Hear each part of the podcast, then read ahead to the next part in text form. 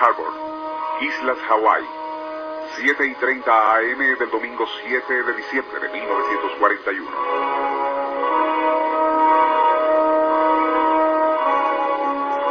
Muchos aún duermen cuando un lejano tronar que se ha estado escuchando crece en intensidad.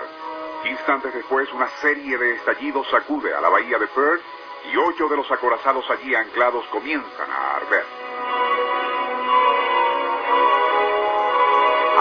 De la Armada Imperial del Japón están atacando por sorpresa no solo a Pearl Harbor, sino a seis otras grandes bases militares en Oahu.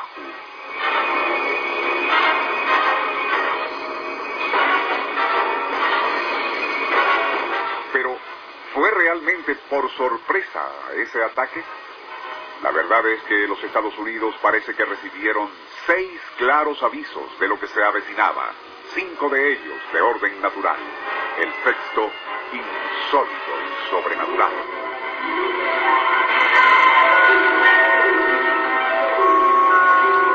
Nuestro insólito universo.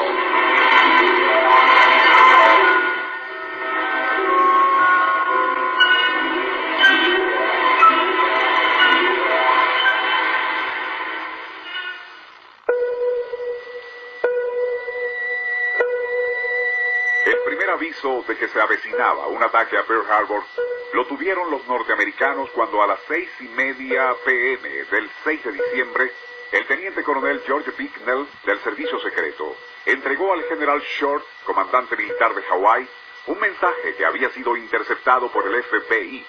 Allí se leía que, desde Tokio, alguien había llamado a un japonés en Honolulu pidiendo información detallada sobre aviones, defensas antiaéreas, barcos, estado del tiempo y, curiosamente, flores. La respuesta a Tokio por parte de un japonés residente en Hawái fue, actualmente las plantas florecen menos que en otras épocas, pero ya los hibiscos y flores de Pascua han abierto. A pesar de que el FBI alertó al general Short de que aquello parecía una clave confirmando algo, el comandante militar de Hawái no hizo caso. Segundo aviso. A las 3 de la madrugada del domingo 7 de diciembre, el Dragaminas Condor divisa un periscopio cerca de la entrada a Pearl Harbor, pero al investigar no logran localizarlo. Tercer aviso. Casi a las 6 de la mañana, el destructor Ward observa la torre de otro submarino desconocido frente a Pearl Harbor y le dispara logrando averiarlo. La novedad es comunicada a la base donde deciden esperar hasta el lunes 8 para iniciar una investigación. Cuarto aviso. A las 7 de la mañana del domingo 7, dos especialistas en radar cerca de Opana ven aparecer en las pantallas muchos puntos. Tras comprobar que se trata de una nutrida formación de aviones desconocidos, telefonean la novedad al centro de información. Allí el joven teniente de guardia, presumiendo que se trata de un escuadrón procedente de California, les informa que no deben preocuparse. Quinto aviso. Media hora antes del ataque, el general George E. Marshall, ministro de la Defensa de los Estados Unidos, se entera de que los japoneses han roto relaciones con Estados Unidos. Marshall decide alertar a Hawái sobre el peligro de un ataque sorpresa. Pero en lugar de hacerlo por teléfono directo, envía un cable por vía comercial. El mensaje llega a Honolulu a las siete y media AM y quedan aún 10 minutos para alertar al personal militar y naval.